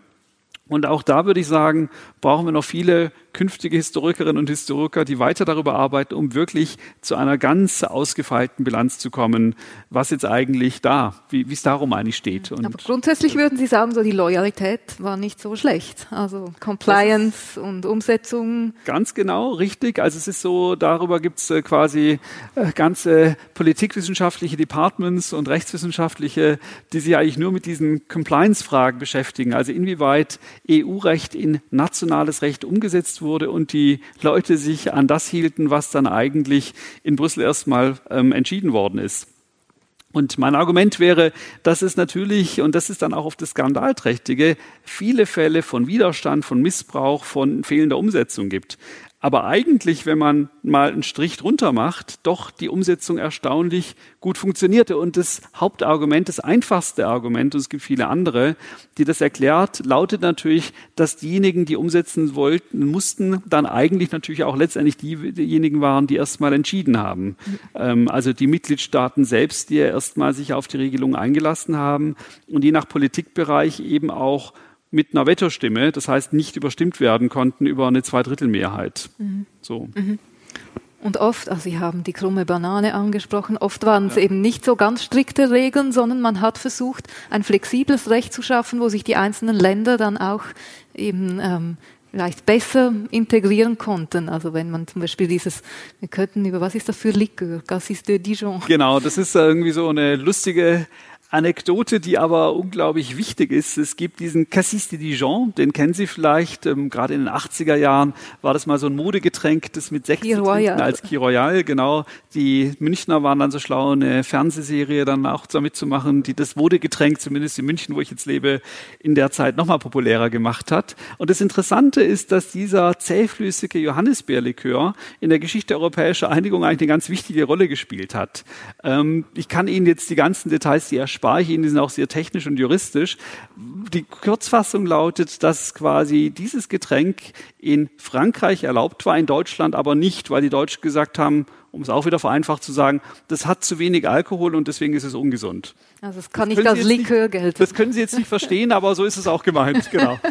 Und letztendlich führte das durch eine Gesetzgebung, durch eine Rechtsprechung des Europäischen Gerichtshofs dazu, wiederum vereinfacht gesagt, dass wenn ein Produkt in einem Land der Europäischen Gemeinschaft als vertretbar gilt, es auch in anderen Ländern gehandelt werden muss, ohne dass immer eine Entscheidung in Brüssel fallen muss. Da gibt es auch viele Ausnahmen, das trifft nicht für alles zu, aber das zeigte auch nochmal, dass im Grunde Brüssel gar nicht alles entschied, sondern im Grunde es auch so, wenn Sie wollen, eine horizontale Vernetzung zwischen den Mitgliedstaaten gegeben hat, die eben auch dazu führt, dass volle Souveränität gar nicht mehr da ist, weil man auf einmal eben dieses pappige oder sehr leckere, je nach Meinung, Getränk aus Frankreich dann zumindest im Regal in den Geschäften wiederfand, wo doch eigentlich das deutsche Brandweinmonopol von 1919 sagte, dass sowas doch gar nicht den Deutschen in den Magen passen würde. Also das wäre so ein Beispiel, das das zeigt. Und das glaube ich, und vielleicht ist es auch nochmal wichtig, weil es nicht nur eine interessante Anekdote ist, das nochmal zeigt, wie schwierig es eigentlich im Moment ist in den Brexit-Verhandlungen. Weil im Grunde haben sie eine Situation, in der eben viele der Produkte, alle Produkte, die gehandelt werden, und das wissen Sie als Schweizerinnen und Schweizer auch, ähm, gemeinsamen Standards entsprechen müssen. Sie können ja nicht äh, ohne gewisse Hygieneausschriften, Umweltvorschriften, Sicherheitsvorschriften zu erfüllen, irgendwas in ein anderes Land exportieren oder auch noch schon im eigenen Land im Zweifelsfall zulassen. Und da sind die Mitgliedstaaten Mitgliedstaaten sehr, sehr stark miteinander verflochten. Also das heißt, das ist dieses Equal Level Field, um das gerade ja auch ähm, im Moment wieder verhandelt und diskutiert wird. Was passiert eigentlich, wenn die Briten aus diesem System austreten? Können sie dann eigentlich mit der Europäischen Union noch Handeln treiben? Und wenn sie wirklich andere regulatorische Standards festlegen, dann wird es im Zweifelsfall für die Briten tatsächlich relativ schwierig. Also das zeigt auch nochmal, wie, wenn Sie so wollen, wie dick dieses System europäischer Integration geworden ist und wie voraussetzungsreich sowohl Teilnahme als auch Austritt ist. Und damit will ich nicht gesagt haben, dass es gut oder schlecht ist, aber ich glaube, wir müssen erstmal verstehen, worum es geht. Und ich würde argumentieren, dass das der britischen Regierung unter Johnson und unter May nicht wirklich klar war, was sie eigentlich da sich selber gerade antun, als sie die jeweiligen Entscheidungen getroffen haben, ob es das Referendum war oder dann auch den Artikel 50 zu aktivieren oder eben dann auch zum Ende Januar 2020 aus der Europäischen Union tatsächlich erstmal auszutreten. Mhm, mh. Die Zeit schreitet fort. Ich Pardon, wenn ich zwei, lang rede, nein, es ist nicht Ihre Schuld, es ist nicht Ihre Schuld. Ähm, es, es, gäbe so zwei Themen, die ich noch ansprechen ja, möchte. Das erste ist der Euro. Der Euro, gut. Er kommt in Ihrem Buch relativ kurz nur ja. vor, weil Sie vor allem wirklich diese Geschichte bis äh, Maastricht ja. äh, beleuchten. Ähm, dieser Vertrag von Maastricht tritt 1993 in Kraft. Da wird die EU gegründet. Ähm, es wird eine gemeinsame Währung da vorgesehen. 1999 wird der Euro als Buchgeld eingeführt und 2002 ist er dann alleiniges Zahlungsmittel in, aller, in allen Ländern. Ähm, jetzt, man führt eine Währung ein in einer, ähm, in einer Union ohne mit Ländern, die ähm, mehr oder weniger ausgeglichene Zahlungsbilanzen haben, in Ländern, die kein, ähm, e, kein gleiches Lohnniveau haben. Es gibt keine Bankenunion, also keine äh, Bank, die das regulieren könnte. Ähm, es gibt keine gemeinsame Fiskalpolitik. Wie kann so etwas funktionieren? Und man könnte erstmal noch die Liste fortsetzen. Es gibt keine gemeinsame Wirtschaftspolitik. Genau. Und es ist so, dass eigentlich unter Expertinnen und Experten die Probleme schon in den Debatten der frühen 90ern auf dem Tisch lagen. Und auch da kann man wiederum sagen, es ist interessant, man kann auch sagen schockierend, wie wenig dann eigentlich solche kritischen Stimmen in den Debatten der frühen 90er, der Mit-90er eigentlich Gehör gefunden mhm. haben. Also auch das war ein Projekt, das eher von relativ weit oben mhm. und auch aus einer technokratischen Seite mit großer politischer Unterstützung zum Beispiel von, von Bundeskanzler Kohl durchgesetzt wurde. Ähm, und zugleich ist auch da interessant, dass es eben nicht mit Maastricht da war, sondern im Grunde sich dann in vielen kleinen weiteren Schritten, Frau Haller hat gerade nochmal die wichtigsten erwähnt, sich entwickelt hat, in drei Stufen auch, wo zum Beispiel am Anfang gar nicht klar war, ob jetzt die Griechen dabei sein würden. Mhm. Und es gab immer wieder Entscheidungen, die dann in diese Richtung geführt haben. Und es gab eigentlich auch unter vielen, auch der politischen Verantwortlichen, den Konsens, dass es weiterer Schritte bräuchte, um das Gerüst, das man da jetzt erstmal, oder das Gebilde, das man baut, wirklich nachhaltig zu machen. Also genau sowas wie eine ähm, Bankenunion auch zu machen, das zu komplementieren mit einer Wirtschaftsunion und so weiter. Und im Grunde ist es ein bisschen auch so ein Grundmoment der europäischen Integration, dass häufig man sich, wenn Sie so wollen, ein bisschen aufs dünne Eis wagt und hofft, dass das Eis einen gerade noch trägt und dann immer wieder auch als Kompensation aus Krisen in solchen Situationen. Man dann nochmal quasi sich neue Schlittschuhe kauft, die einen besser tragen, wenn man so will, einen Schlitten, der vielleicht nochmal anders über das Eis fährt und so weiter, also andere Integrationsschritte vollzieht. Und das ist, glaube ich, auch eine ganz knappe Fassung, wie man die Entwicklungen gerade in der Eurozonenkrise ab 2008, 2009 zusammenfassen kann, wo ja dann auch kleine Schritte, technokratische Schritte, schlimmerweise größtenteils wiederum gemacht wurden, um einige der Defizite des Euro zu kompensieren. Aus meiner Perspektive ist eben der Binnenmarkt für die Zeit des Kalten Krieges das Kernprojekt der Europäischen Union oder Gemeinschaft in der Zeit, das auch stark erklärt, wie sie eigentlich funktioniert, ohne dass es diesen einen Masterplan gab. Aber für die Europäische Union seit den Mit-90ern und 2000ern ist es eben mindestens so sehr auch der Euro mhm. und im Grunde auch in seiner Fragilität auch mit der Frage verbunden, ob nicht irgendwann er sich zu einem, also zu einer systemischen Krise dieses System mhm. entwickeln kann, weil auch die Reformen eben nochmal, um das zu unterstreichen, seit 2008 das Projekt des Euros meines Erachtens Erachtens nicht krisenfest gemacht haben. Ich will aber einen Punkt noch hinzufügen. Auch da ist das kontrafaktische Überlegen, was denn wäre, wenn man den Euro nicht hätte, glaube ich, ganz interessant. Wenn ich das noch ganz kurz sagen darf. Äh, es, man muss nämlich nur mal daran erinnern, dass im Grunde eine Situation davor eingetreten war, in der nicht nur durch die Volatilität der ähm, Währungen sich eben die Frage des Handels gestellt hat, weil sie eben immer wieder mit den Währungsschwankungen leben mussten, sondern zum anderen, dass de facto die deutsche Mark zur Leitwährung geworden war und die französische Wirtschaft von der deutschen und auch die französische Politik abhängig war. Also insofern, wenn die letzten Jahre häufig beklagt wurde, dass die Bundesrepublik die Deutsch den Euro bestimmt, dann wäre die Frage, ob das nicht fast noch mehr der Fall wäre, wenn es den Euro gar nicht gäbe. Also insofern wäre jetzt eine Abschaffung des Euro, fürchte ich, auch keine leichte Alternative. Und die Probleme würden uns sofort wieder innerhalb der Europäischen Union auf die Füße fallen. Mhm, mh. Also Sie skizzieren eher so die Tendenz Richtung noch mehr Integration. Wären das am Ende dann die Vereinigten Staaten von Europa? Das ist ein Projekt, eine Idee, die in der Anfangszeit intensiv diskutiert wurde und jeder gewählte Politiker, der weiter Karriere machen wollte in vielen Mitgliedstaaten, hat sich diesem Projekt auch verschrieben, ohne meistens allzu lange darüber nachzudenken, was es dann er oder sie damit meinen würde. Heute ist das ja eigentlich nicht mehr so. Und ich glaube, dass die meisten der vor allen Dingen Verantwortung tragenden sagen würden, das wird immer so ein hybrides Modell sein, um es vielleicht ein bisschen weniger gelehrt auszudrücken, dass so ein bisschen so ein Kunterbund ist mit Bricolage, mit so ein bisschen Hin- und Hergepfusche, wenn Sie so wollen, und dass das den weiteren Weg der europäischen Integration auch prägen wird. Wir haben ja auch gesehen, dass manche Dinge rückentwickelt wurden, dass es eben nicht immer zu immer tieferer Union sich entwickelt. Die Agrarpolitik wäre ein Beispiel, der Brexit wäre ein sehr prominentes Beispiel, Algerien und Grönland, die ich erwähnt hatte, führen auch in diese Richtung. Also deswegen ist es für mich Stoff von Geschichte, weil es eben nicht eine klare Tendenz gibt, weil es nicht ein Selbstläufer ist, sondern im Grunde immer wieder neu zu vermessen, zu verstehen, auch in dem Sinne, dass es, also ich habe Arbeit mit meinem Buch so ein bisschen mit der Metapher, dass es ein krummes Haus ist mit vielen Anbauten und Fenstern, die mal zugemauert wurden und nicht sozusagen aus einem klaren architektonischen Entwurf kommt. Und das macht es so historisch nach diesen 70 Jahren. Und das ist, glaube ich, auch, wie das sich weiterentwickeln wird. Also glaube nichts zu den Vereinigten Staaten von Europa. Mhm, mhm. Ähm, Im Mai 18 sagte Jean-Claude Juncker, damalig damals Präsident der Europäischen Kommission, in einer Festrede, ich zitiere ihn, die Europäische Union ist kein Fehlkonstrukt, aber ein wackeliges Gebäude. Unter anderem deswegen wackelig, weil die soziale Dimension bis heute das Stiefkind der europäischen Integration ist. Jetzt sehe ich hier einen Widerspruch, oder? Anfangs haben die eigentlich betont, gerade mit diesen Agrargeschichten, dass es diese soziale Komponente gab. Was meint Juncker damit, wenn er sagt, das äh, ist ein Stiefkind? Also das ist eine sehr wichtige Dimension. Ich bin froh, dass wir nochmal zur Agrarpolitik kurz zurückkommen, weil ich hatte vergessen, nochmal explizit zu machen, dass das eine versteckte Sozialpolitik war. Mhm. Es wurde nicht als Sozialpolitik diskutiert und es ist gerade von eher sozialdemokratischer oder auch kommunistischer Seite, Sie müssen sich daran erinnern, dass im Kalten Krieg in Frankreich und Italien äh, die kommunistischen Parteien 20, 30 Prozent der Stimmen hinter sich vereinigen konnten, also wichtige politische Kräfte waren, immer auch kritisiert worden, dass es dieses soziale Europa nicht gab.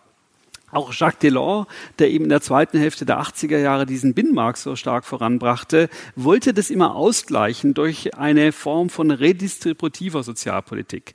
Mein Argument wäre nun, dass die Agrarpolitik tatsächlich redistributiv war und Umverteilung mit sich gebracht hat, aber dass das sozialpolitische Modell der Europäischen Union, wenn man so will, tendenziell immer liberaler aufgestellt war. Also die Idee war, wenn Wirtschaft wächst, wenn Prosperität sich einstellt durch Liberalisierung, dann dann profitieren letztendlich alle.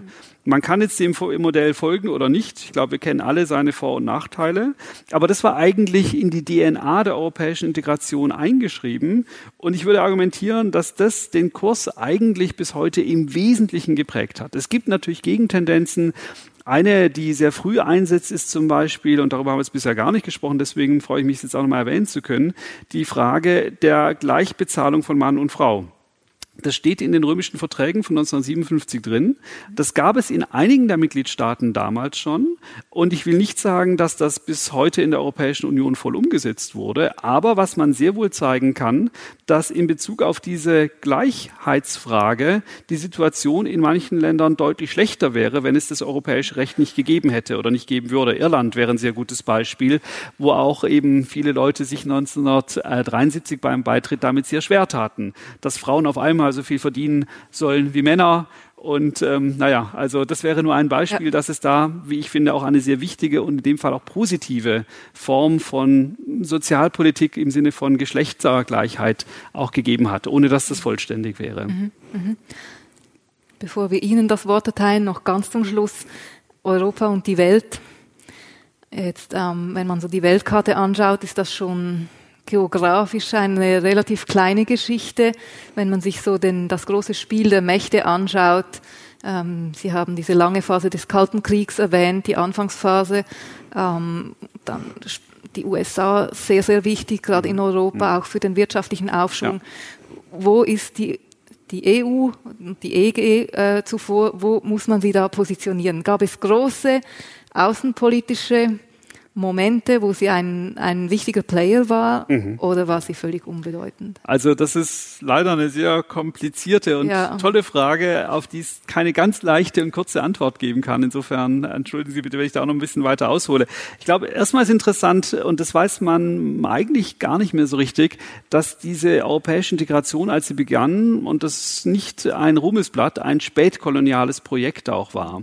Das heißt, die Idee, dass die Kolonien, die vor allen Dingen Frankreich, die Niederlande, Niederlande noch hatten, dass die eigentlich ganz eng mit dieser europäischen Gemeinschaft weiter verbunden sein sollten. Also es ist nicht so, dass zuerst Dekolonialisierung, das Ende der Imperien und dann gründet man so diese Union, nicht. sondern das ist, war verwickelt. Das war verwickelt und wenn die von Ihnen schon zitierte Schumann-Erklärung, wenn man die genau liest, da findet man auch einen merkwürdigen Satz, dass Europa sich zusammenschließen soll, um seine große Aufgabe erfüllen zu können, nämlich Afrika zu entwickeln, wo man so denkt, äh, wo war jetzt da die Logik in dem Satz? Aber das kann man nur vor dem Hintergrund dieser dieser Debatten der damaligen Zeit erklären. Und die Idee war eben, das muss man heute als sehr problematisch sehen, nicht dann mit den Afrikanerinnen und Afrikanern gleichberechtigt zusammenzuarbeiten, sondern im Grunde die ehemaligen Kolonien weiterhin als Hinterland zu verwenden mit einer klaren Perspektive dann auch ähm, der Abhängigkeit ähm, in Bezug auf die europäischen Länder. So, das ist das eine. Das zweite ist nochmal, dass die europäische Integration sich von Anfang an auch verstand von vielen, die sie vorangetrieben haben, als Versuch der Logik des Kalten Krieges, des Systemkonfliktes zwischen Sowjetunion und den USA etwas entgegenzusetzen, Europa als dritte Kraft zu etablieren. Eine Idee, die überhaupt nicht funktionierte letztlich, sondern dann dazu führte, dass diese europäische Gemeinschaft eigentlich in der Anfangszeit sehr stark an die USA angebunden war und auch stark von den US-Administrationen unterstützt wurde. In den 50er, 60er Jahren gab es keinen amerikanischer Präsident, der nicht gebrieft wurde, dass zum Beispiel die Agrarpolitik für unsere Farmboys in Kentucky und Ohio wirklich schlimm sei. Aber wir machen das aus politischen Gründen. Und das war sozusagen Credo, das auch das State Department den Präsidenten immer mit auf den Weg gegeben hat. Das ist natürlich eine ganz andere Situation als heute, aber auch schon seit den 70ern, als dieses ähm, Gebilde oder diese, diese transatlantische Dimension stark ins Wanken geraten ist. Die Ostdimension hat sich durch die Osterweiterung stark verändert. Ähm, China war natürlich überhaupt kein Akteur in der Zeit, sogar noch bis in die 80er Jahre, der ökonomisch oder gar geopolitisch Einfluss ausübte. In den 70er, 80ern gab es eher das große Stichwort Japan, das die Beziehung auf globaler Ebene geprägt hat.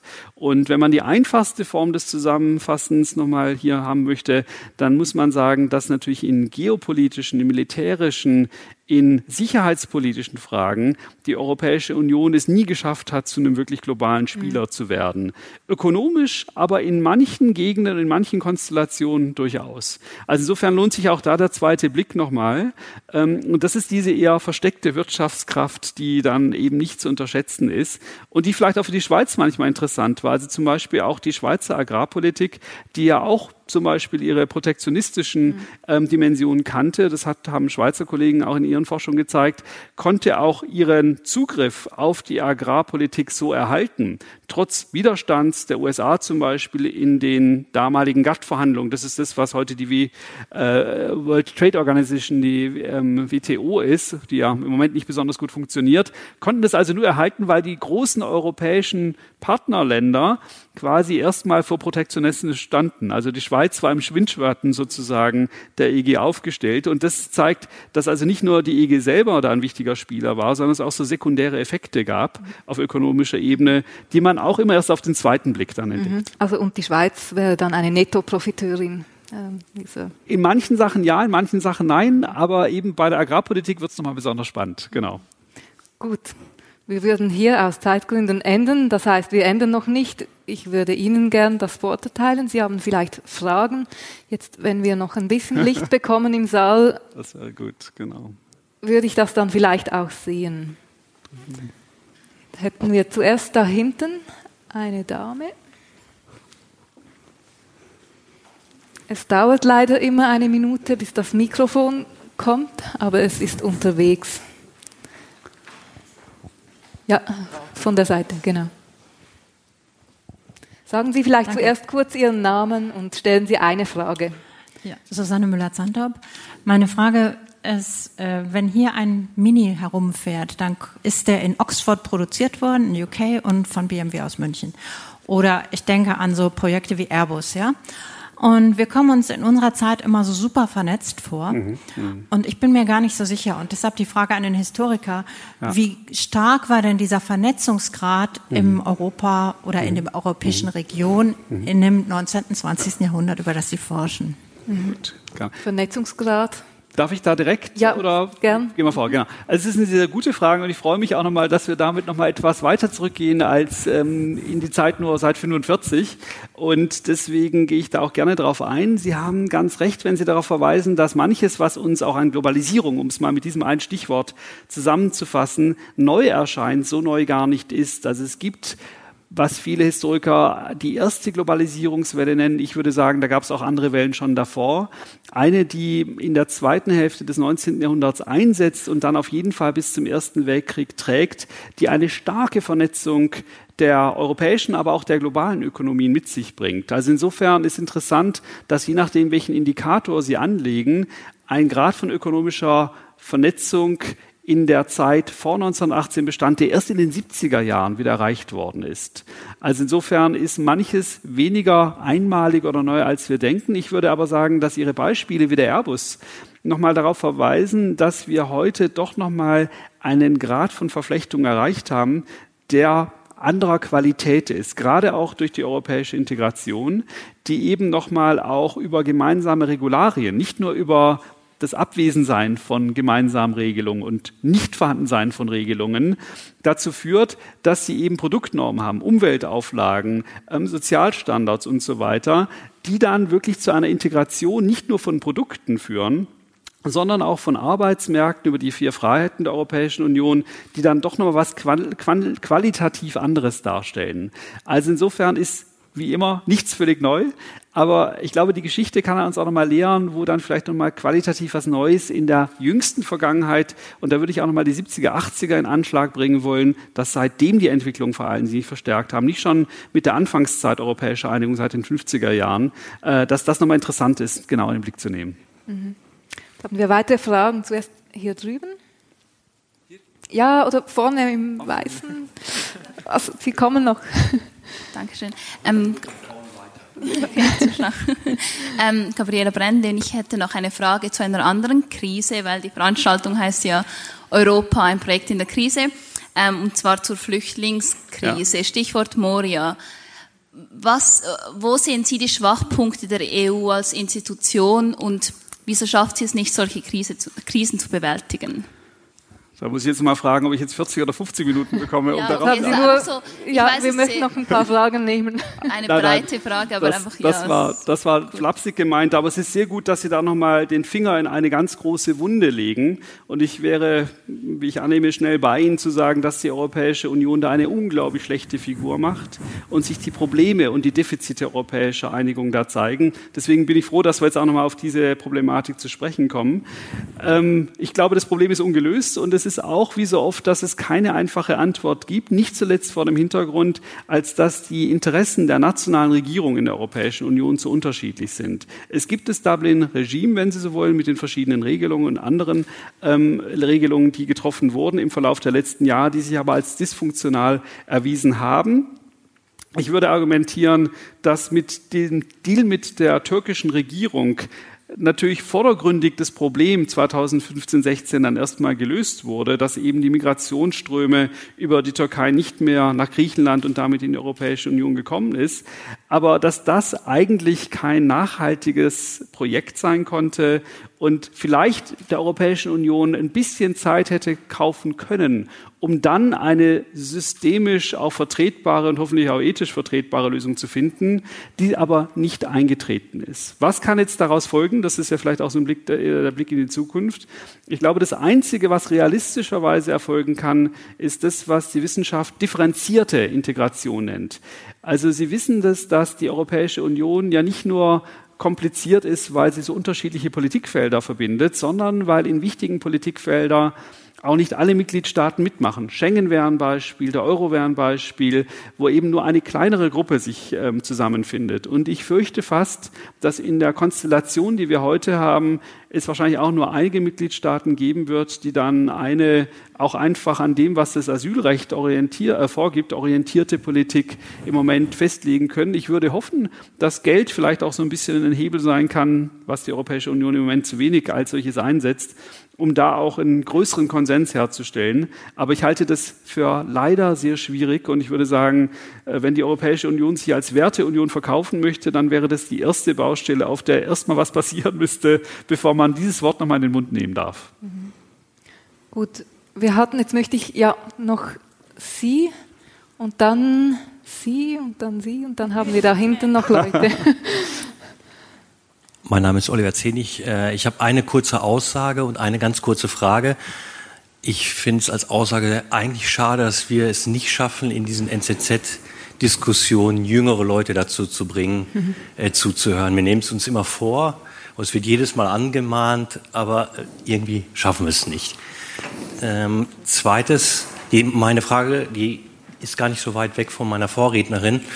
Wenn man Orban sieht oder die Polen sieht, dann frage ich mich einfach, warum sagt die Europäische Union nicht, sind Nettoempfänger, wir streichen, uns, äh, wir streichen das Geld. Stopp. Oder die CVP sagt, raus. Warum schafft man es nicht? Wovor hat man Angst? Das ist eine sehr gute Frage, die auch nochmal, und auch wiederum möchte ich unterstreichen, bin ich dankbar dafür, dass Sie den Finger in die Wunde legen. Ich will Ihnen ganz knapp eine historische Herleitung geben, aber nicht Ihre Frage damit vermeiden und komme dann gleich nochmal darauf zurück. Mein Argument in dem Buch ist, dass diese Wertfundierung, von der ja auch häufig aus Brüssel die Rede ist, wir sind eine Wertegemeinschaft, sehr viel weniger tief in die europäische Integrationsgeschichte eingelassen ist, als man vielleicht gerne möchte. Ein Beispiel, in den frühen 60er Jahren bewirbt sich das Franco-Spanien, eine Diktatur, um enge Beziehungen mit der Europäischen Gemeinschaft. Ob das auf Assoziierung oder Mitgliedschaft hinauslief, ließ man erstmal offen.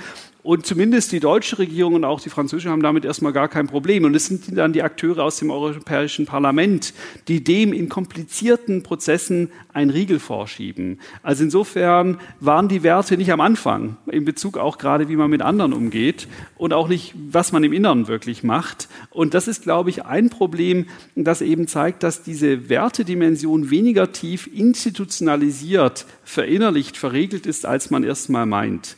Und das zeigt sich genau, und da komme ich zu dem Kern Ihrer Frage zurück, glaube ich, auch im Verhältnis zu diesen ostmitteleuropäischen Staaten. Sie haben Polen, Sie haben Ungarn genannt. Ähm, die Slowakei macht mir mindestens im Moment übrigens genauso Sorgen. Das ist nur ein bisschen weniger in der Presse. Und da ist es eben auch so, dass das Projekt der europäischen Integration aus meiner Perspektive sich stark über diese ökonomische Logik definiert hat. Und im Grunde man auch Geld jetzt als Hebel nehmen könnte, um zu sagen, wisst ihr was, wenn ihr bei den Rechtsstaatlichkeitskriterien der Demokratie nicht mitmacht, dann hat das finanzielle Konsequenzen. Die rechtlichen Regelungen sind so gebaut, dass das schwierig ist, weil wenn ein Mitgliedstaat sich nicht an die Regeln hält und alle anderen Konsens haben, das zu sanktionieren, dann ist es möglich. Weil wir aber leider mehrere solche Staaten haben, ist es technisch tatsächlich schwierig vor dem Hintergrund der Verträge und die sind schwer zu ändern. Also es ist leider ein langweiliges, staubtrockenes juristisches Argument. Und ich würde denken eigentlich, dass jetzt gerade nochmal diese unglaublichen Summen, die die Europäische Union in die Hand nehmen möchte, in Bezug auf diesen Wiederaufbaumoment nach Corona, falls Corona dann hoffentlich bald mal vorbei sein sollte, genau nochmal ein Moment sein müsste, wo man sagt, hört zu, die zusätzlichen Hilfen, die gibt's aber nur unter diesen Bedingungen. Das ist übrigens das, was schon für den regulären Haushalt die Europäische Kommission, als die Haushaltsdebatten 2018 begonnen haben, eingefordert hat. Das wurde auch jetzt in den Sommermonaten 2020 immer wieder verhandelt. Und leider sind die Verhandlungen bisher nicht in diese Richtung hinreichend gelaufen. Also das sehe ich auch als großes Problem, als große Baustelle. Man könnte jetzt lange darüber sprechen, welche Akteure das verhindern. Ich glaube, es gibt gute Ansätze, das zu machen, aber leider sehe ich nicht, dass sie bisher umgesetzt werden. Und eben je mehr Staaten sich in eine solche Richtung entwickeln, desto schwieriger wird es natürlich sein, grundsätzlich das zu verändern. Im Grunde wäre die Antwort dann fast wiederum nur die, die ich vorhin gerade an Frau Brenne, wenn ich den Namen richtig verstanden habe, gegeben habe, dass man quasi über neue Projekte, die dann quasi anders aufgestellt sind, das verändern kann, wo man sagt, naja, da dürfen wirklich nur die, die an die Werte sich halten, mitmachen. Aber das löst das Problem nicht wirklich. Also ein klassisches Dilemma, für das ich jetzt leider Ihnen keine gute Antwort präsentieren kann, aber vielleicht auch meine Aufgabe eher sehe, nochmal die Probleme versuchen, möglichst knapp klarzustellen. Danke. Jetzt, ähm, wir haben hier junge Leute im Publikum. Da geben wir dem Monsieur im Blauen das Wort. Äh, mein Name ist äh, Azar Morteza und äh, meine Frage lautet, äh, also äh, ganz aktuell Konflikt im Mittelmeer über die Erdgas mit Türkei und Griechenland und kann aus dieser Krise auch Europäische Union für eine gemeinsame Außen- und Sicherheitspolitik schaffen. Und, und die zweite Frage ist das, für die Schweizer Rahmenabkommen, und äh, was kann man von Brexit-Verhandlungen mit der EU für die Schweiz lernen? Okay. Große und, äh, Fragen. Ich, Große Fragen. Also die erste nach einem gemeinsamen. Darf ich das ja. stellen? Eine dritte Frage? Ah, ja. Nein, tut mir leid. zwei sind schon, zwei sind schon viel. Können wir vielleicht danach klären. Genau, aber es sind exzellente Fragen, ganz große Fragen, wie die anderen auch. Ähm, wenn ich Sie richtig verstanden habe, nochmal eben mit den Außenbeziehungen, ob das zu einem Moment weiter Integration führen kann. Gemeinsames Sicherheitsdispositiv, also das, genau. was 1954 ja. eigentlich mal gescheitert Genau. Und in Bezug auf die Türkei jetzt gerade. Also ich glaube, das ist schwierig, weil auch da die Mitgliedstaaten sehr unterschiedliche Haltungen vertreten. Also Griechenland, das ist ja wirklich der Kern des Konfliktes, äh, wenn es gerade mal um das Mittelmeer geht, gar nicht um die Flüchtlingsfrage allein, dann ähm, sehen wir da sehr unterschiedliche andere Interessen, als sie zum Beispiel, ich nehme jetzt mal ein billiges Beispiel, Luxemburg vertritt. Also insofern sehe ich da noch nicht, dass der Konsens wirklich hervorgebracht wird. Was wir sehen, wenn wir jetzt gerade nochmal in die Geschichte zurückgehen, ist, dass häufig außen Außendruck und die Perzeption des Bedrohtseins Integrationsschritte auch vorangebracht hat. Es gibt diesen französischen Intellektuellen Grosser, Alfred Grosser, der mal gesagt hat, und das war natürlich ironisch gemeint, dass Stalin den ersten Karlspreis der Stadt Aachen verdient hätte. Das ist dieser Preis für proeuropäisches Engagement, weil er so viel dafür getan hat, dass die Europäer Konsens gefunden haben, wo sie sich sonst eigentlich nie einig geworden wären ohne die Angst vor dem Kommunismus. Und es gibt natürlich die Frage, wie sieht eigentlich Europa ohne starke transatlantische Zusammenarbeit aus? Wie sieht Europa aus in Bezug auf das Verhältnis zu Russland mit einem Putin an der Macht? Wie sieht Europa aus in Bezug auf die doch auch expansivere und aggressivere Politik Chinas? Aber all das hat bisher zu relativ wenig geführt und ich glaube, auch da sieht man einfach, dass viele europäische Regierungen glauben, dass sie wirklich über die nationale ähm, Politik weiter mehr erreichen können. Insofern würde ich, um das knapp zu halten und auch auf Ihre freie zweite Frage eingehen zu können, ähm, sagen, dass ich nicht erwarte, dass da sehr viel institutionell in der nächsten Zeit passieren kann. Und das führt nochmal, und das ist der letzte Satz in dem Zusammenhang darauf zurück, dass eben der Kern, da wo die europäische Integration wirklich weit vorangeschritten ist, weiterhin das Ökonomische geblieben ist. Während alle anderen Sachen angelagert sind, sich drumherum entwickelt haben, wie zum Beispiel die Umweltpolitik. Aber so ein ganz anderer Bereich wie die Außensicherheitspolitik doch weiterhin sehr viel stärker Nationallogiken folgt. Die zweite Frage, Begrenzungsinitiative, da war nochmal die Frage, was man aus was genau lernen kann. Ich glaube, die Frage war, Was kann man ja. aus den Verhandlungen ja. im Rahmen des Brexit genau, für, die, genau. für ein schweizerisches, schweizerisches genau. Rahmenabkommen lernen? Also ich äh, Hand aufs Herz, ich will mal ehrlich sagen, dass ich natürlich genauso wie Sie alle gespannt sind, was am Sonntag in der Schweiz ähm, rauskommen wird in Bezug auf die Begrenzungsinitiative. Ich habe vorhin das schon mal ein bisschen angedeutet. Ich will nur einen Punkt rausgreifen. Ich würde argumentieren, dass sein Verhältnis zur Europäischen Union aufzukündigen und das ist ja was, äh, Frau Haller hat das auch nochmal darauf verwiesen, im Grunde über diese Guillotine-Klausel, ja nicht nur in Bezug auf die Freizügigkeit, sondern auch viele andere wichtige Bereiche, den Binnenmarkt, Schengen und so weiter für die Schweiz passieren würde, dass das Implikationen hat, die einen unglaublich hohen Preis mit sich ziehen, der häufig in der öffentlichen Debatte gar nicht wirklich präsent ist. Also wir hatten vorhin über so technische Dinge wie Cassis de Dijon und Produktstandard, Sicherheit und so weiter kurz gesprochen. Und im Grunde müsste man über solche Dinge ganz intensiv sprechen, um zu überlegen, was der Preis des Austritts ist. Das zeigt, dass das Verhältnis leider, muss ich auch sagen, recht asymmetrisch ist zwischen der Europäischen Union und Ländern wie der Schweiz einerseits oder auch wie Großbritannien. Und ich möchte auch gleich nochmal erklären, warum die Europäische Union so agiert, wie sie es tut. Aber insofern glaube ich, müsste man eigentlich nochmal in den Brexit und die Verhandlungen genauer reinschauen, um auch zu sehen, was der Preis für die Schweiz wäre, wirklich den Schritt zu gehen, den die SVP propagiert. Die Frage wäre dann noch, wenn wir jetzt mit, dem, mit einem Resultat von der Abstimmung rechnen, ja. wo die Verträge dann nicht gekündigt werden, ja. dann steht eine, ein Rahmenabkommen ja. zur Debatte, wo die Schweiz ähm, also das ist jetzt auf Eis gelegt, genau. aber die Idee wäre, dass man zukünftiges EU-Recht eben ähm, automatisch nachvollziehen ja, genau. würde.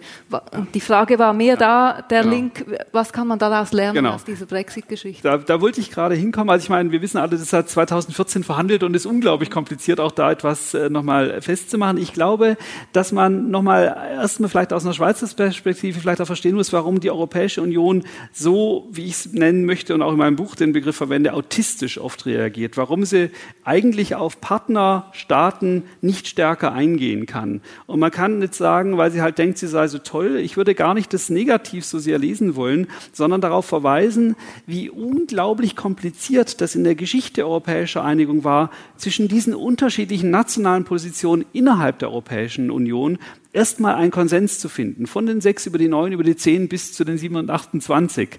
Und das heißt, das ist so ein fragiles Konstrukt, dass wenn Sie sozusagen aus diesem Luftballon, wenn Sie so wollen, an einer Stelle die Luft rauslassen, indem Sie sagen, ja, mit der Schweiz machen wir jetzt wirklich einen neuen Deal auf, dann zerstören Sie das ganze Gebäude.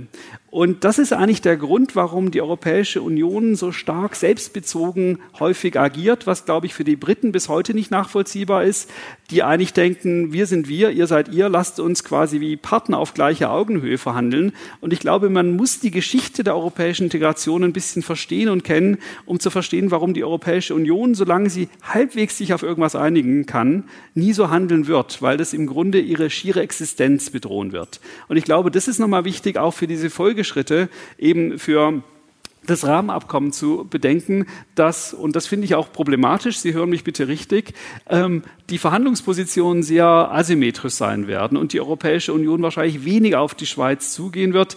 Es ist so, dass wenn ich die Zahlen richtig lese, auch die Bertelsmann-Studie dazu, die Schweiz trotzdem zu den großen Gewinnern des europäischen Binnenmarkts gehört, weil sie einfach so wunderbare Produkte herstellt, die auch im dem Markt gerne gekauft werden.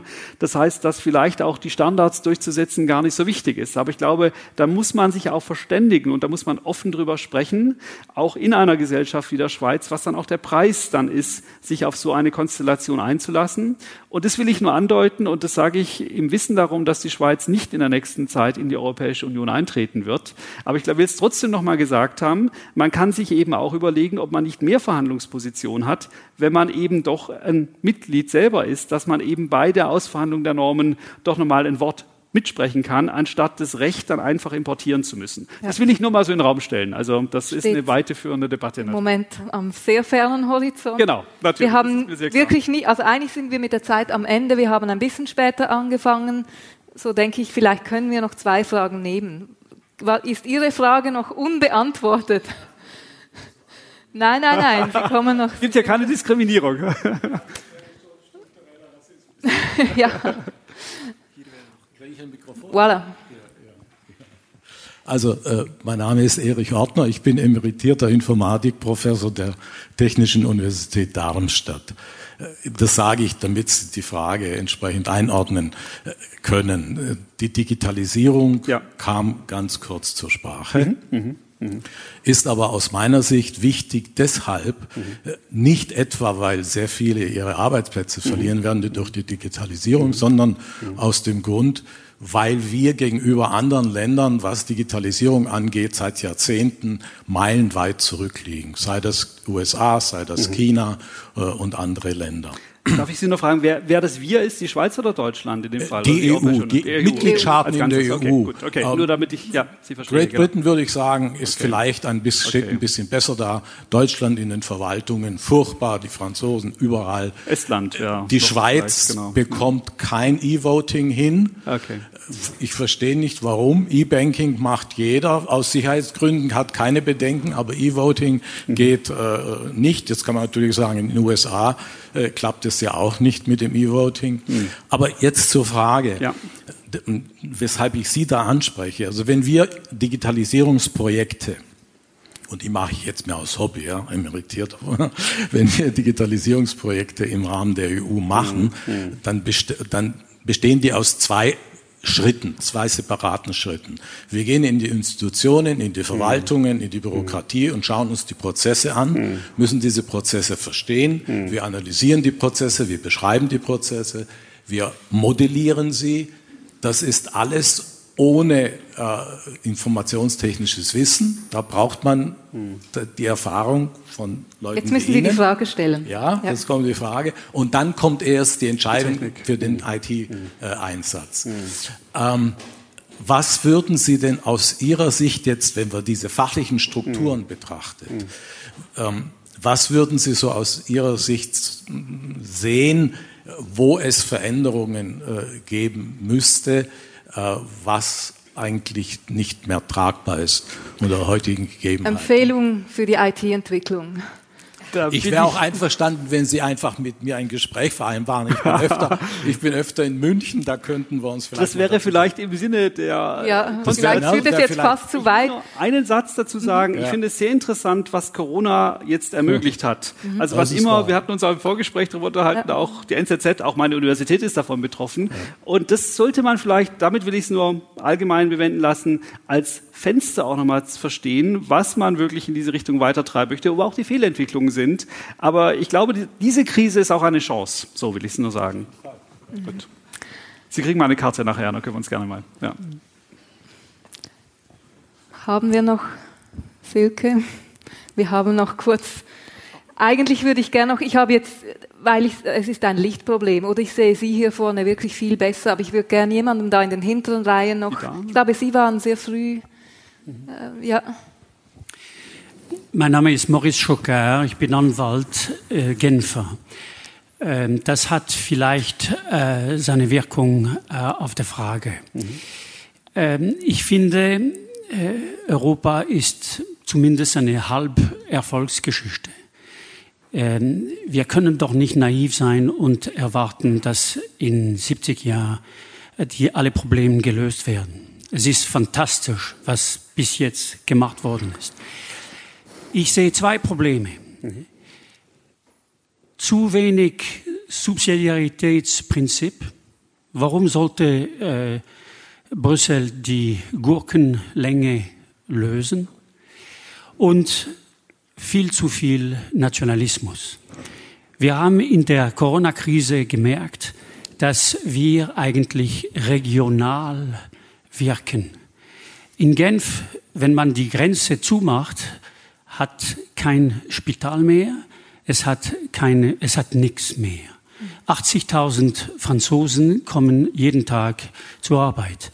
Also wie bringt man die Europäer zu verstehen, dass die Lösung ist Föderalismus, die Division der Macht und nicht Zentralismus. Mhm. Ein Votum für den Föderalismus, für die Darüber könnte man jetzt auch ganz lange diskutieren und es würde eine sehr lange Antwort ja. eigentlich bedürfen. Aber ich glaube, so wie Sie mich anschauen, darf ich die nicht geben. Deswegen möchte ich nur sagen, vielleicht auch ist da wiederum auch Corona, auch die Krise, auch eben gerade der Nationalismus, der gerade diese erste Phase geprägt hat, etwas, was einen Lernprozess ausgelöst hat. Das sehe ich sehr wohl, weil man eben jetzt auch mit dieser jetzigen Situation, natürlich auch mit dem neuen Wissensstand, wie das Virus sich entwickelt, etwas andere Politiken auch nochmal einführt. Die Grenzen gehen im Moment nicht in der Form zu, auch wenn es natürlich Bewegungseinschränkungen und so weiter gibt. Also insofern wäre vielleicht eine Frage, ob die Menschen, gerade auch die Jüngeren, die gar nicht mehr wussten, wie es eigentlich mal war, als die Grenzen zu waren, als es eben alles nicht so selbstverständlich war, das, was eben ich auch als Leistung sehe, auch nochmal als Errungenschaften vielleicht auch leider erleben müssen, um dann zu sehen, dafür ist es eigentlich wert, auch einzustehen. Also insofern das Buch hat den Untertitel Eine kritische Geschichte. Es ist nicht eine negative Geschichte, eine Abrechnung, sondern der Versuch, eine eben ausgeglichene Leistungsbilanz mit den positiven und den negativen Dimensionen zu zeigen. Und da denke ich auch, also es ist schlimm, dass wir jetzt auch dadurch diese Formen von Nationalismus und Abschottung gehen mussten. Vielleicht gibt es sowas wie die Lust der Vernunft, dass am Schluss doch noch irgendwie was halbwegs Sinnvolles dabei rauskommen könnte. Vielen Dank. Ich würde sagen, das ist ein Schlusswort, ein Schlussvotum. Lernen aus der Krise, in der Krise weiterkommen. Ich bedanke mich sehr, sehr herzlich bei Ihnen fürs Kommen. Projekt Europa bekommen Sie in der Buchhandlung Ihres Vertrauens.